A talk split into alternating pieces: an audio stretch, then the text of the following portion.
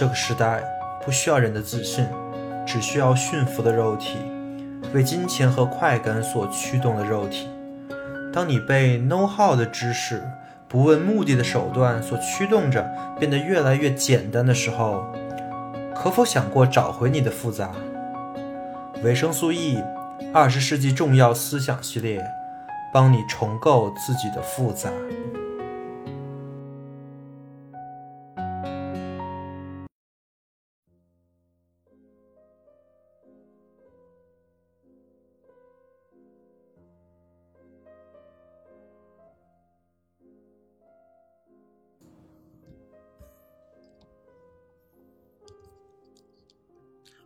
大家好，欢迎收听维生素 E，我是唯一。本期是我们二十世纪重要思想系列的第一篇，也是开头。本期我们的主题是虚无主义。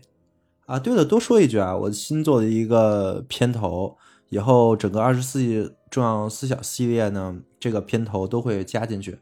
如果大家觉得有什么问题或者想吐槽的，也就在评论区跟我说，然后我就能改就改啊。好的，回到正题啊，我为什么要讲二十世纪重要思想这个大主题？其实我在上一个大主题，就是思维方式这个主题的最后一讲已经讲了。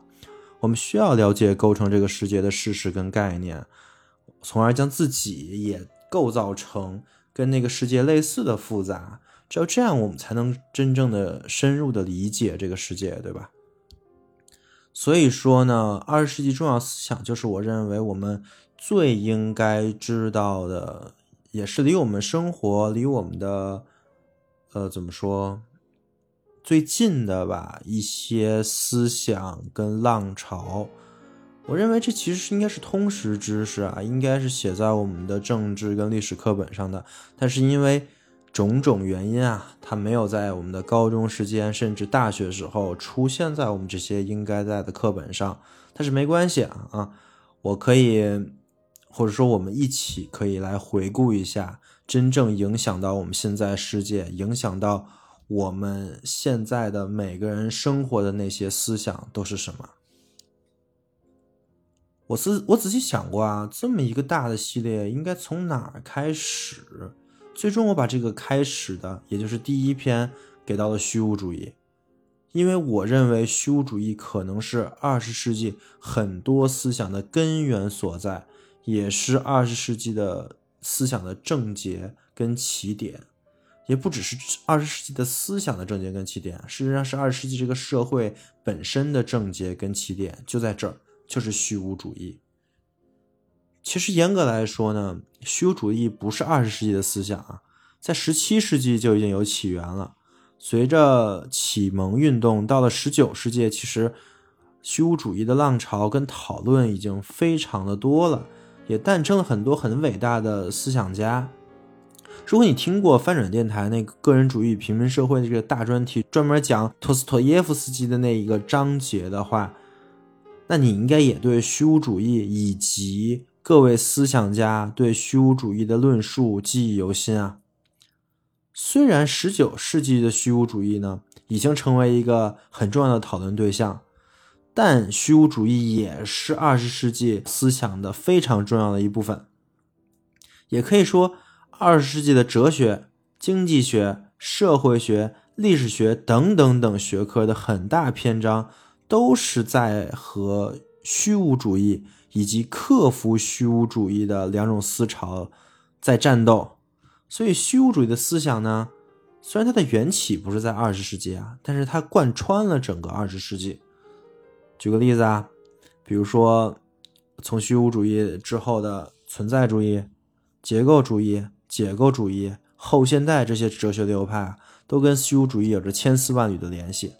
同时，在艺术上、文学上，甚至离我们最近的这些社会的现象上，都是深受虚无主义影响的。我为什么这么说？我在会在后期讲这些重要思想的时候，慢慢。把这些东西一点点讲出来，但我们首先要讲的就是什么是虚虚无主义，以及虚无主义是怎么出现的。提到虚无主义啊，最主要的一个人的思想呢，就是尼采。可以说尼采是那个真正的系统论述的虚无主义这一思潮的第一个人啊。他把这个思潮当成了二十世纪，就是未来，因为他是十九世纪的人嘛，他是一九零零年死的，是未来最重要的思想浪潮。所以说，呃，要说虚无主义的定义跟缘起呢，我们首先要统一引入的就是尼采的定义跟思想。什么是虚无主义？根据尼采的说法，虚无主义意味着什么？最高价值的自我贬黜。这句话很重要啊！我再说一遍，虚无主义意味着什么？最高价值的自我贬黜。这是尼采在他的那本《权力意志》这本书里写的内容。多说一句，这本书其实不是一本书啊，而是他的后期的很多的手稿和一些草稿吧，或者就是没没有被发表的东西的一个呃合集一个本啊，是研究尼采思想的一个很重要的内容。二十世纪研究尼采可能最专业的那个哲学家就是海德格尔，他也非常同意这种定义。他是这么说的：虚无主义是一个过程，是最高价值的自我贬黜、丧失价值的过程。这海德格尔的定义呢，就非常的海德格尔。因为我们在之后也会讲到海德格尔他的学说和他的理论是什么样的。所以说，你在这里不知道海德格尔和。相当于他的想法没关系，你就在这听一下就行了。在海德格尔的看来呢，虚无主义它是一种过程，而不是一个结果。这就是海德格尔的理论里面的，因为在他理论，人就是一种过程，是一种向未来敞开的一个存在者，所以思想当然也会是一种过程了。所以海德格尔认为尼采的这种定义啊。还不足以穷尽虚无主义的本质，因为他没有回答什么是价值、什么是最高价值的问题，而是把价值当成一个不言而喻的前提。在海德格尔看来啊，这个虚无其实也是一个存在性质的，它是跟存在相对而言的，而尼采却忽视了存在这块这块的思想啊。所以海德格尔是这么说的：虚无主义这个名称和概念。指的是一种存在思想，而尼采却完全是从价值思想出发来把握虚无主义的。这就是尼采跟海德格尔对于虚无主义的不同的角度跟论述的不一样啊。那我们怎么理解一下呢？我们来分析一下。首先是尼采如何理解“最高价值的自我贬黜”这句话。这句话的核心就是“最高价值”这个词的定义，对吧？那么什么是最高价值呢？这个问题，我觉得大家可以自己问问自己啊。就是对于你来说，有没有一个超越了一切价值的最重要的价值存在？就是你可以为了追求那个价值去放弃一切其他的价值。如果有的话，那它是什么呢？我空白几秒钟，大家可以想一想啊。好的，我们回来。我认为大部分人这几秒钟的时间，脑中可能都是一片空白的，也可能会想，也可能会闪出几个答案啊，比如说钱啊、权利啊、家庭啊、爱情啊什么的，甚至还有可能会自我否定。比如说你在想，哎呀，钱可能是最重要的时候，你可能还会想，它真的比会比家庭重要吗？会比爱情重要吗？对吧？这就是我们这个时代的问题啊，这个我之后会说。而在尼采那个时代呢，这个问题还没那么难回答。这个答案其实大部分人还是统一的，就是神，是神带来的一切，包括道德、爱、责任等等这些，甚至金钱呢，在。很多当时的人看来也是神带给你的。加尔文宗就是这样，他就认为神是掌管金钱的，而你之所以会有钱，是因为是神赐予你的，所以你要好好去管理这些钱。这个很有趣，对不对？尼采是一九零零年去世的，我刚才说过，正好是二十世纪的开始，而到了二十一世纪，整个的最高价值几乎已经消失了。就是神已经不在了，很多人可能听到这儿觉得，嗯，这是个好事儿啊。我们都是唯物主义者，不信神不是特别好吗？是啊，我也没觉得不好。但是我们回到刚才那个问题啊，现在你有一个最高价值吗？哦，对，如果是一个虔诚的党员的话，可能是为了共产主义事业而奋斗，这些对吧？我不是党员，所以我也不知道是不是这么回事儿啊。但是我是不信这个。嗯，这个话具体话题扯远了啊。总之，虚无主义的定义呢，就是最高价值的自我贬设。那么，没有最高价值的同学，那按照这个定义，你就一定是个虚无主义者了，对吧？不过，海德格尔还有一些其他的想法，因为他认为虚无主义是一个过程嘛。所以呢，也就是说，现在可能内心有最高价值的同学。你也别开心，因为这个社会，这个功利主义的社会，金钱跟快感会一直会挑衅着最高价值在你心里的地位，这这也是很容易渐的渐渐的变得你不再相信最高价值啊，毕竟它带给你不了你什么现实的意义，那么最高价值也就逐渐的自我呃自我贬设了，相当于这是一个过程嘛，就跟海德格尔说的一样，那当然。按照海德格尔的定义，这也是一种虚无主义。所以你看，虚无主义的力量到底有多大，对我们影响有多深啊？没有了最高价值，没关系啊。我我们作为替代，我们现在有很多普通价值，对吧？就像我刚才提的那些什么钱啊、权啊、爱情啊、家庭啊，在这些普通价值里面呢，哪个想占据最高价值的那个位置？但我们现在的人呢，都会来批判一番，对吧？就比如说，有一个人要是觉得赚钱就是最高价值，就是金钱嘛，那我们会觉得这个人啊，拜金都掉钱眼里了，对吧？但如果有的人觉得就是家庭是最高价值呢，那我们可能还会说他，哎呀，你这人没有用，你这个人吃软饭，或者说啃老，对吧？这就是我们现在这个社会的情况啊，就是我们现在没有一个最高价值，但是我们有好多普通的价值，但这些普通价值呢是平衡的，这就是所谓的价值多元主义啊。所以马克思韦伯有两句话说的非常好，马马克思韦伯这个人你不认识也没关系，之后我们还会再讲的。第一句就是，人是生活在自己意义之网的一个生物。也就是说，人不可能没有意义、没有价值的活着。还有另外一句，就是生活赐予了我们多元的价值，这些价值等同真实，等同等真实，同等终极，而且同等客观。因而，生活不可能被安排在一种永恒不变的等级秩序之下，或者用某种绝对的标准来判断。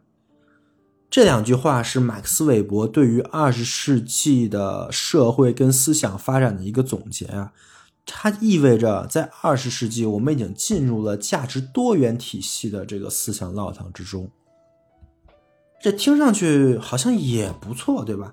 这么一看，好像虚无主义不是有什么问题的，只要我们有我们的价值，就算那些价值并不是一个最高价值，那也没什么大问题。只要我们把我们的意义之网编织好了，能在这个社会中真正找到我们的意义和价值，不管它是什么，我们都可以，对吧？看上去好像是这样的，但是呢，别着急啊，这个问题还远没有这么简单。我们继续说啊，我们刚才讲了虚无主义的定义，那我们讲一下虚无主义的思潮。或者说，这个思想是从哪开始的呢？虚无主义这个概念啊，最早是闻名于屠格涅夫的那个小说叫《父与子》，这本也是名著，大家可以去读一读啊。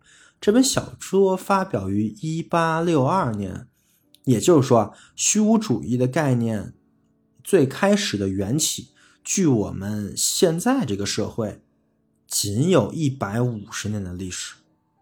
那么，在这一百五十年，到底发生了什么，可以使一个思想现在深入到每一个人的心灵呢？答案很简单啊，就是在这一百五十年内，人类发生了翻天覆地的变化。我们进入了现代社会，而这个关键的转变呢，在于两个词，一个是活动，就是启蒙运动；一个是名词，叫祛魅。启蒙运动这个词呢，英文是 enlightenment，enlightenment，顾名思义就是使人照到光亮的意思。启蒙运动指的是一场运动啊，是开始于十七世纪，席卷了全人类、改变全人类思想的一个运动。而这场运动的核心呢是理性。自启蒙运动开始啊，人们开始相信了理性的力量，相信这个世界是可被理解的，并开始去试图理解这个世界。康德则是理性时代的中心人物。哎，如果你没听过康德的话，那我觉得你可能。需要去补补课了，就至少现在去维基百科一下康德是一个什么样的人，他太重要了。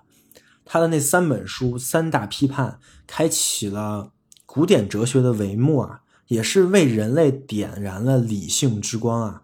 可以说，康德是一个在思想学界类似于牛顿的这么一个地位的人啊。他对启蒙有一个定义。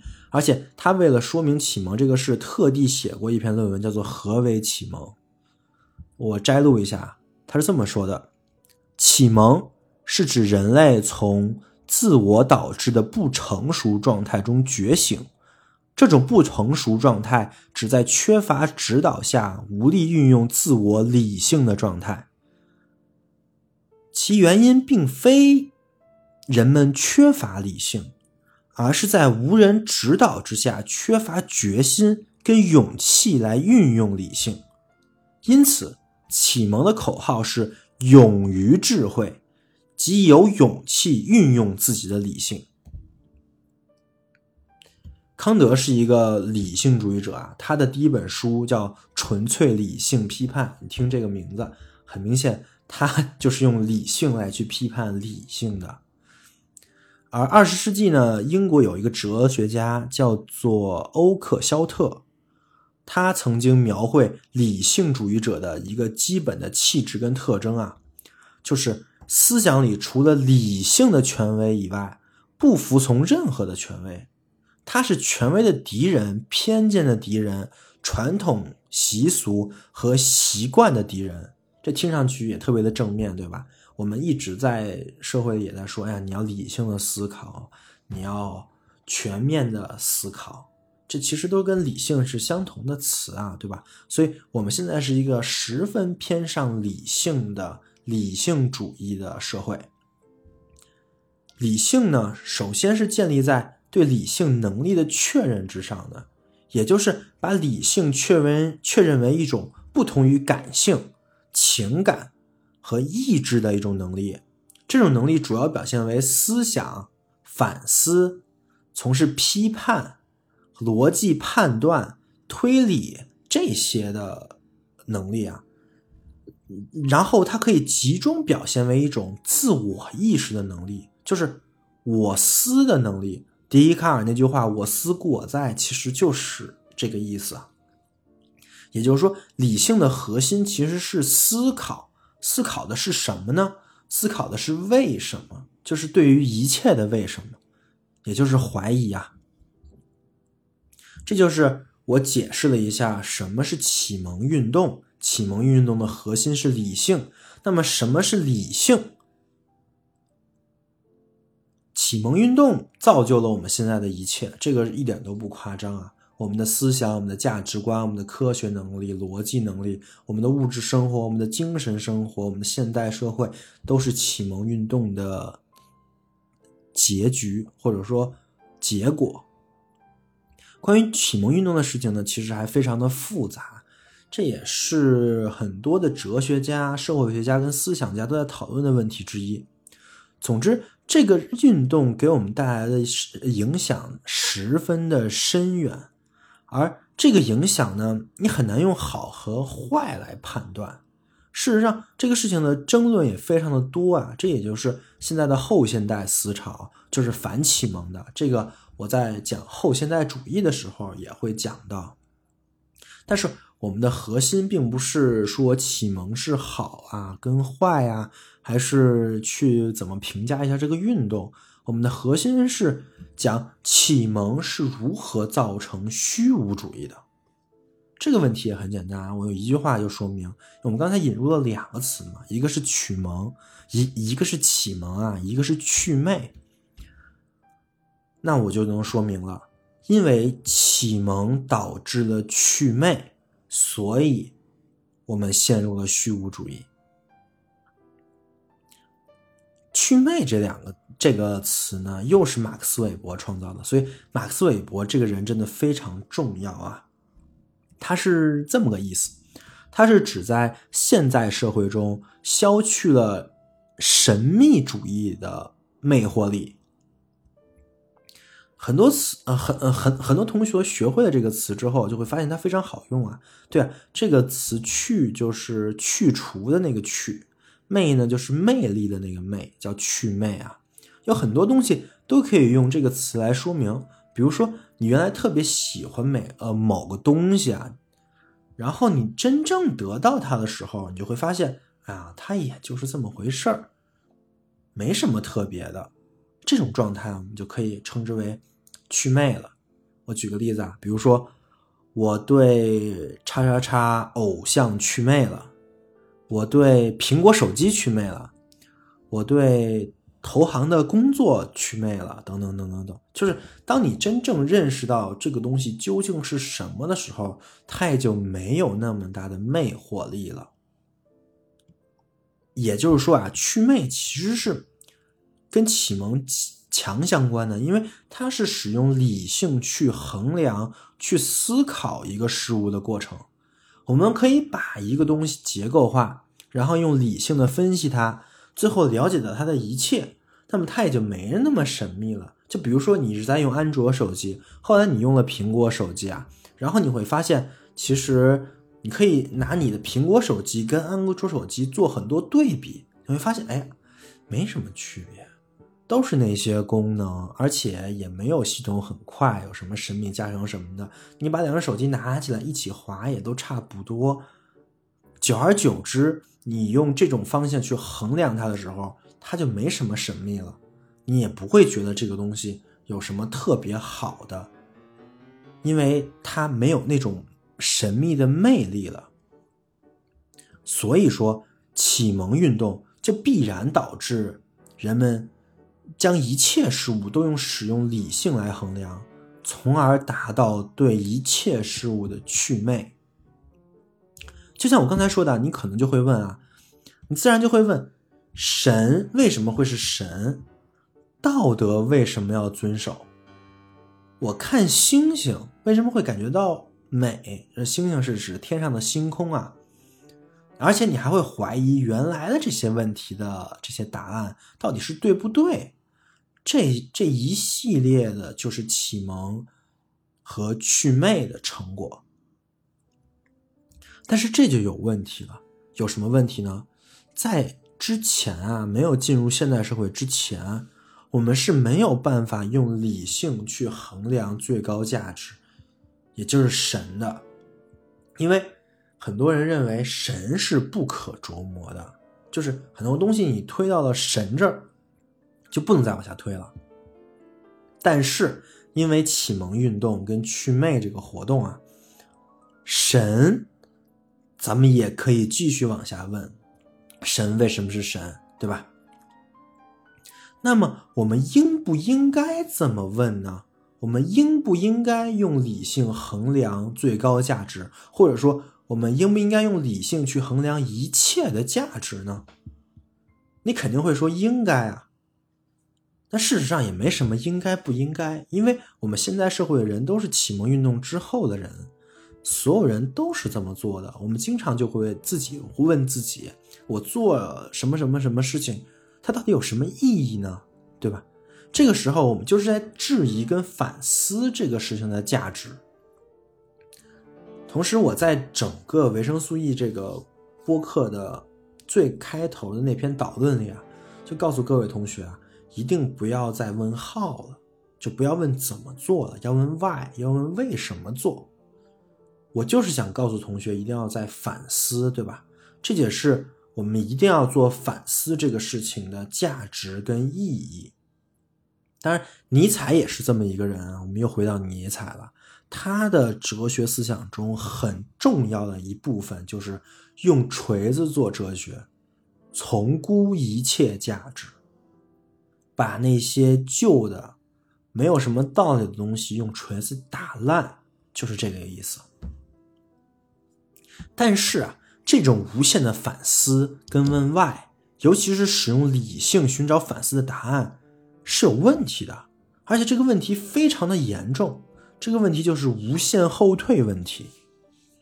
什么是无限后退啊？我解释一下，就是我们总是要问为什么我们的这个信念是合理的，而我们就就就不得不引入更多的信念作为这个信念的证据。因此，除非有一些原则性的方法来结束后退。否则就没有信念是合理的。这个其实就很就很好理解啊，就是就我稍微举个例子，比如说你在做数学题的时候，如果没有一加一等于二，那么一定不会有一加二等于三，对吧？这个是一个很合理的点。但是，一加一为什么等于二呢？你这个东西再往下问的话，就会问到自然数这个体系的公理上面了。而它之所以叫公理，就是因为它是人为规、人为规定的，就是这样。你问到这儿就不能再问了。数学就是根据这几条公理往下建出来的，这就是数学的那个基基准信念。你可以把它叫成锚定信念啊。那么这是也那也就是说，就算是数学这种纯粹理性的活动，我们都有一个基准信念在那。那么，如果我们把这个事情想象成我们在问价值、问这些东西有什么意义的这个 why 的时候，我们也会发现这个问题。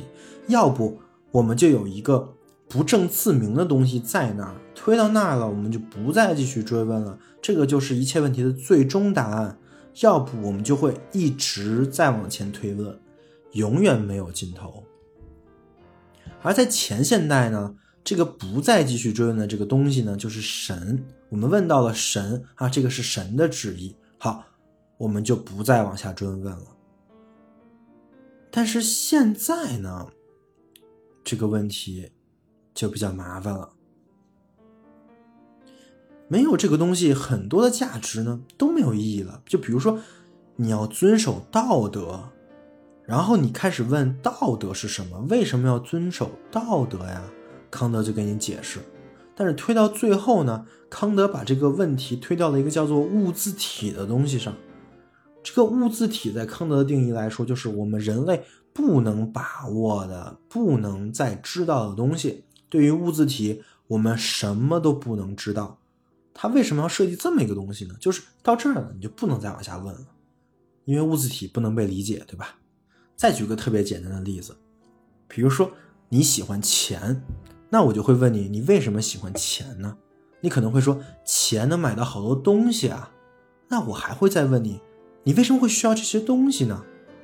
或者说，你你会说，钱会让人感到自由啊。那我会问你，你为啥会需要自由呢？这么再往下去问去，呃，再再问下去啊，多问几个，你就会发现这个问题没头，没有完，而且你回答不了。事实上，真善美这些所有东西都是这样的。你会，你再往下追问，就会发现它根本问不到头。好，那我们翻转一下视角啊，就是你觉得，既然我问不到头，那你不问行不行啊？哎，还真有哲学家这么想的。大卫休谟就是这么认为的。他认为没什么因果关系，你就不该问什么因果，什么是什么的原因啊？为什么这这些问题都不应该问？你接受经验就行了，但是你不用想也会觉得这个想法也很别扭，对吧？而且这也不是我这个播客想告诉大家的啊。当然，无限后退的这个问题啊，除了引入不证自明之外呢，也有其他办法解决。这个我在之后讲快音的时候也会讲到。但现在这个情况呢？我们我我们发现，如果我们要重估一切价值，我们讲不明白了，都无限后退了，这就来到了虚无主义。也就是说，如果没有那个不证自明的，或者说说你信仰的一个信念做支撑，那么很多东西都非常的容易没有意义了。虚无主义就是这么到来的。我总结一下，因为启蒙运动。所以，人类开始使用理性衡量一切，于是人们开始使用理性衡量最终价值，就是神。于是，人们终于迎来了尼采口中的“上帝死了”。我们发现，最终价值也是经不起问的，所以我们进入了虚无主义的时代。尼采在他那本书，还是那本《权力意志》里啊，是这么说的：“我要讲的是下两个世纪的历史，我描述正在到来者及虚无主义的到来，不可能是什么别的到来。你看，大预言家尼采预言了接下来两个世纪的事情，而事实上，我们现在距他的时间已经过了一个半世纪了。”确实是跟他预言的那样一模一样啊！我们可以说，虚无主义就是启蒙运动的一个副作用，当然也不见得是副作用啊，因为虚无主义是有区分的。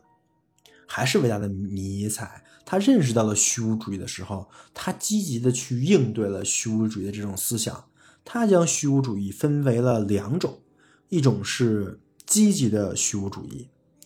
一种是消极的虚无主义，解释这两种虚无主义，我直接引用它的原文就行了，因为他说的非常清楚。还是那本《权力意志》啊，虚无主义乃是一种常态，虚无主义没有目标，没有为何之故的回答。虚无主义意味着什么呢？最高价值的自我贬设，它是两义的。A 还还还真是那个 A 啊。虚无主义作为提高了精神权力的象征，作为积极的虚无主义，注意这里就引入了积极的虚无主义啊，它可以是强者的标志，精神力量如此可能这般的增长，以至于以往的目标、信念、信条都与之不再适应了，因为一种信仰一般而言表达的是一种生存条件的强制性。一种对于某人物借以发育、生长、获得权力的各种关系的权威的屈服，所以积极的虚无主义是没有这些的。另外一方面，它也可能是不充分的强者的标志，目的是创造性、创造性的又重新设定了一个目标，为一切呃为何之故一种信仰。作为强暴性的破坏力量，它达到相对力量的极大值。作为积极的虚无主义，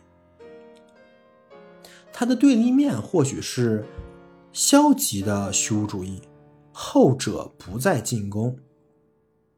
最著名的分呃最著名的形式呢，就是作为消极的虚无主义的佛教。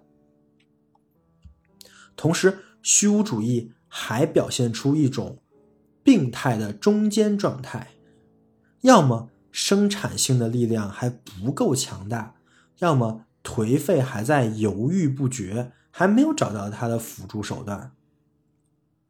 这是整个的 A 呀，这是他对积极的虚无主义以及可能的几种情况做的做的一个描述。接下来是 B，虚无主义作为。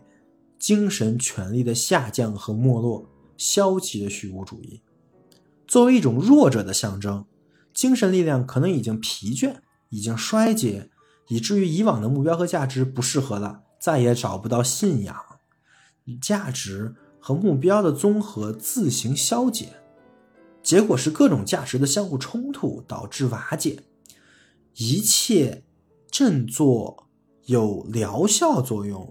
提供慰藉、提令人麻醉的东西纷纷出笼了，披着形形色色的伪装，宗教的、道德的、政治的或者美学的等等。这是 B 消极的虚无主义的情况。这一听你会发现，哎，其实我们真的没有进入所谓积极的虚无主义。我们现在真的就是消极的虚无主义，对吧？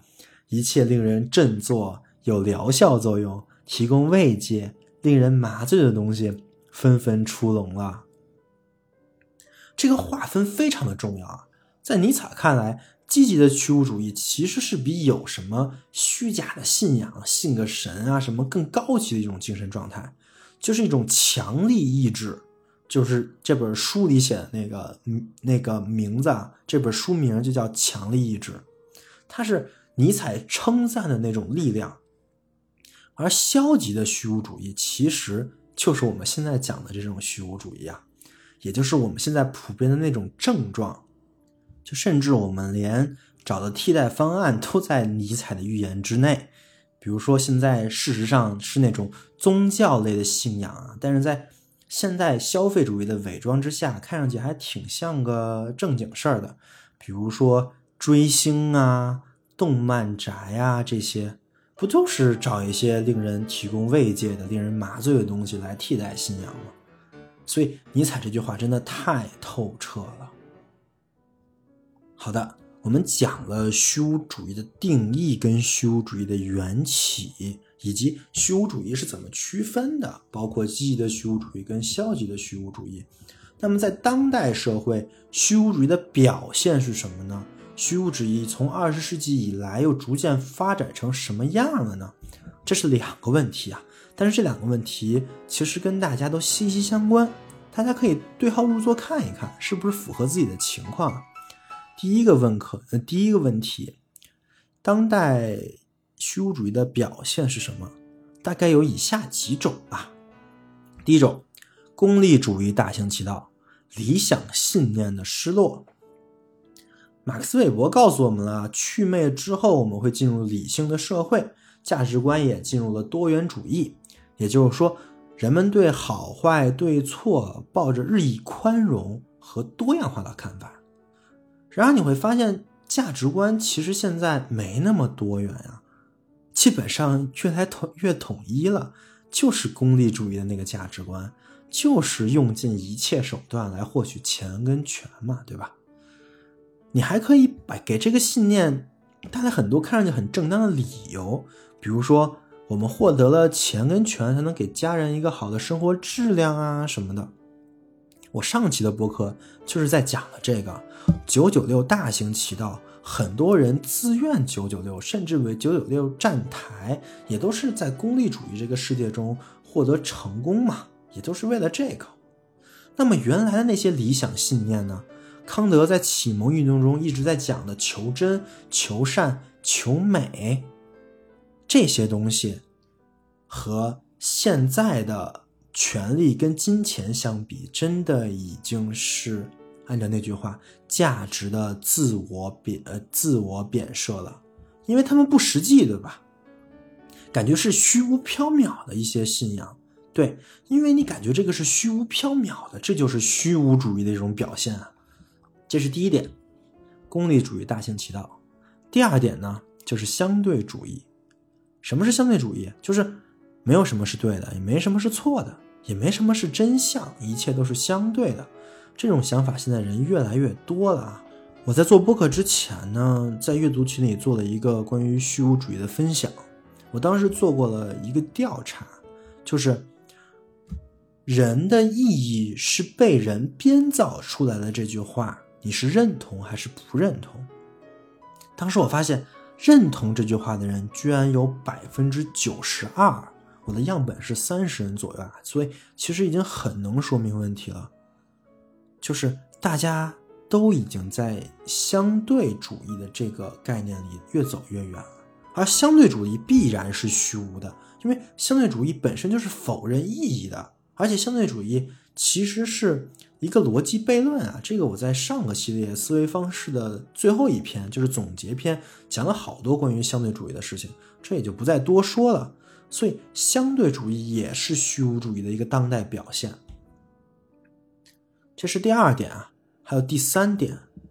第三点呢是认可自己的普通，遵循犬儒犬儒主义的观点。这个我稍微讲个故事啊，在一九零几年的时候，维特根斯坦去剑桥读书，当时他问他的老师罗素，他自己到底有没有做哲学的天赋？如果有，他就一定要去做这个哲学；如果没有，他就宁愿去当一个工艺人，一个木匠。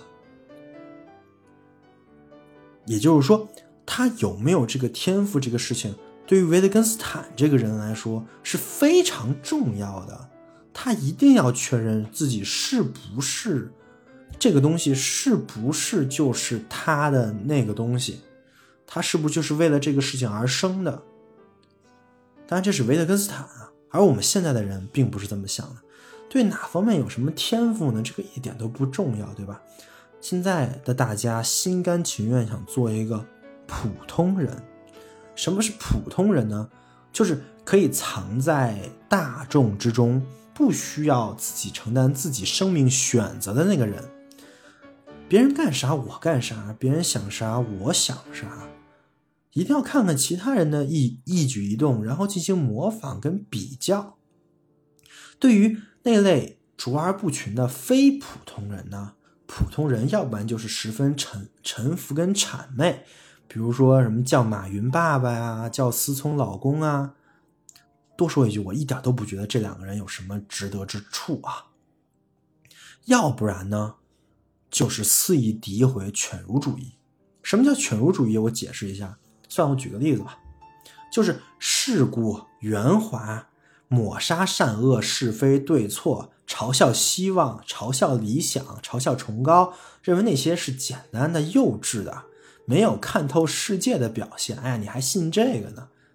然而，奉行这种立场的人呢，又没有彻底的拒斥这个世界，也不是他不在乎一切的勇气跟境界，但是反而很在乎自己的利益跟好处。他们不但不会不计较，看不上利益和好处。而是非常的在意，只要有好处呢，他一定要会去争去做，即使自己很清楚这其中的理由不一定站得住啊，但是他也一定要为自己争那口利。当他做完呢，不管是否能得到想要的结果，他都可能会嘲笑一下给他带来好处的这个世界，甚至自己的所作所为啊，以显示自己的某种深度超越。他的超越深度一般都只是形形式上的，并不再具有什么实质的意义。他也完全不是那种认真的、实质性的追逐呃追求深度啊、超越理想、崇高这些事情，这不是他赞赏的，反而是他讥讽跟嘲笑的对象。这就是犬儒主义啊！对于一些非普通人，很多人。就会就会去嘲笑他，哎呀，你瞧你坚持那点事儿有什么意义呢？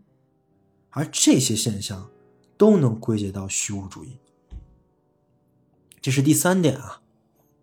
第四点，也是可能我们都碰到过的，就是存在性焦虑，人生的无意义感。我们每个人都有无意的时刻呀，就是觉得啥都没意思，我做这些又能又能有什么用呢？这也是虚无主义的幽灵。举个例子啊，比如说我，我上大学的时候就有这么一段时期啊。我现在想起来，原因可能是因为高中的时候，老师跟家长给了我关于大学的一个美好愿景。当我真正开始我大学生活的时候，我发现这一切都是骗人的，这些都不是大学的本来面目啊。于是我就觉得啊，那我到底应该做什么呢？什么事情是有意义的呢？我想不明白了。我就开始无所适从，也也沉浸在所谓尼采说的那种欺骗当中啊！我记得我当时整天整天的看动漫，看了好多动漫，打了好多好多游戏，一天的活动就是起床，打开电脑看动漫，吃饭，看动漫或者打游戏，然后睡觉。直到有一天，我觉得我连看动漫的意义我都开始质疑了。我觉得我的这个东西真的挺没劲的。那个时候我觉得我自己可能心里是有点问题了啊。当然后来我已经走出来了，但我好的，但我走出来的方案其实也不是一个可以推而广之的方案。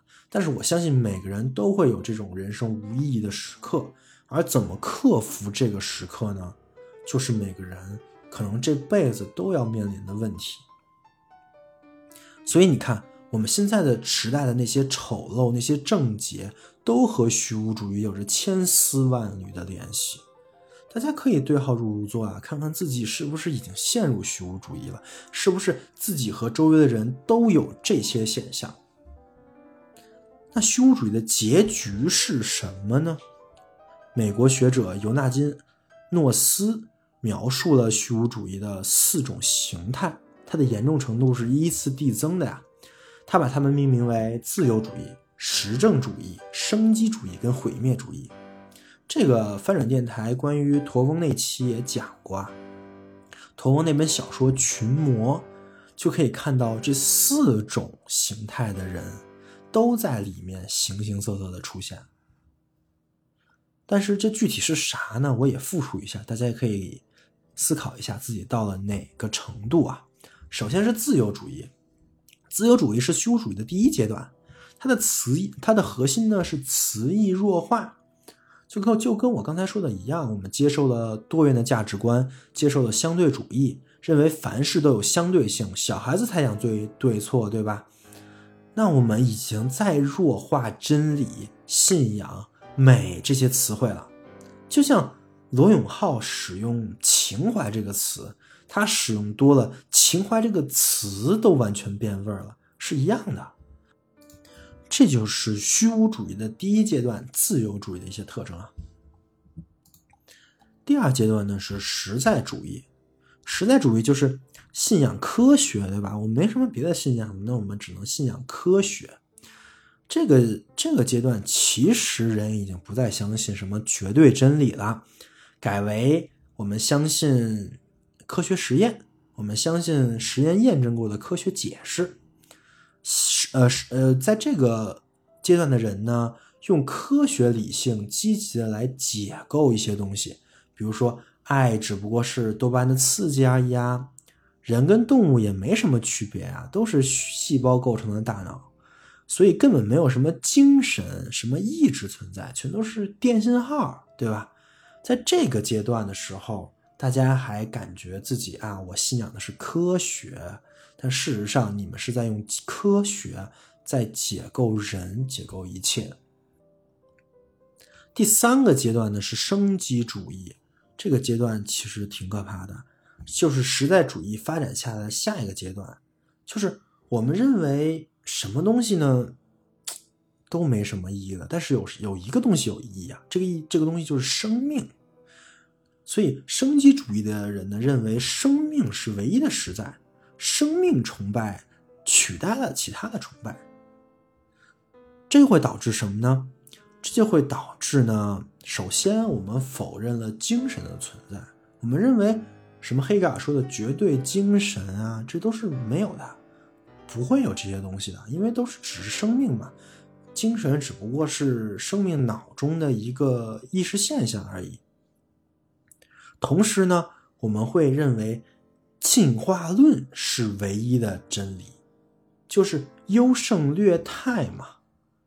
但是这个就非常的恶劣了。举个例子。那社会达尔文主义不就是这样的吗？比如说希特勒，他不就是认为自己的种族是最优的种族，所以他要把劣等种族清除掉嘛，对吧？这就是生机主义。再往下，就到了毁灭主义。在诺斯看来啊，毁灭一切既有信念，几乎是所有虚无主义者的冲动。只不过大多数虚无主义者呢。毁灭，它还只是个序幕，它或多或少还有一些重建的意愿在里面。但是到了毁灭主义这个这个阶段了，相当于是虚无主义的最后一阶段，毁灭就成为了目的本身。到了这一步呢，我们自身存在的意义也就变成了毁灭。而毁灭了一切之后呢，毁灭主义者也将毁灭自身。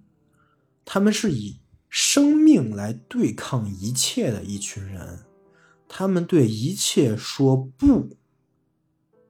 这跟尼采非常的有区别啊，因为尼采要倡导的是超人意志，要对一切说是，而毁灭主义则是对一切说不。在他那里，什么真理、信仰、尊严、美、精神这些东西已经完全消失了。那我觉得大家就可以想一想了，按照诺斯的这个理论，你现在处于哪个阶段，又有什么样的表现呢？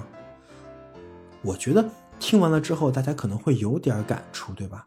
因为我还是在之前对虚无主义做过分享嘛，也统计了一下数据，我公布一下调查结果啊。呃，一共大概六十多人参与，自由主义呢，就是第一阶段占了百分之三十三，实在主义占了百分之二十，生机主义占了百分之零。当然，这有可能是因为我当时没解释清楚啊。毁灭主义占了百分之八，然后认为自己没有陷到这里面的这个循环里的呢，占了百分之三十七。也就是说，起码有百分之六十以上的人已经在诺斯说的这个流程里边了。想想是不是还挺可怕的？我说了这两种情况之后呢，一个是虚无主义的阶段，一个是表现，好像大多数人都会发现。自己或者自己的周围，都有类似虚无主义的影影子呀。大多数人应该都掉落了虚无主义的陷阱，这也是我现在想说明的一个东西，就是千万不要觉得惊讶。虚无主义可以被形容为一种时代病症，它感染着每一个人。这听上去有点沉重啊，但是呢。认识到虚无主义的问题，就是避免虚无主义的结局的第一步。海德格尔在《存在与时间》的第一句话就告诉我们：存在之争是泰坦之争。什么是存在之争？就是存在与虚无的斗争。那么，面对虚无主义，我们能否打赢这场泰坦之战？能否重构自己的意义之网？在一个无神的社会里，重新找到自己的价值跟意义呢？这个问题，就是二十世纪其他的无数的哲学家和心理学家试图解决的问题。这也是我二十世纪重要思想这个系列的主线之一呀。所以说，解决方案是什么呢？我们应该怎么解决虚无主义的问题呢？如果你把它看成一种问题的话。这个就是我接下来播客很大篇幅要讲的内容了，所以预知要怎么解决，我们可以继续往下听。以上就是我本期播客的内容，感谢大家的收听。希望这一期作为整个二十世纪重要思想系列的开头，希望能给大家带来一些情绪跟重要性感受。好的。我们下期再见。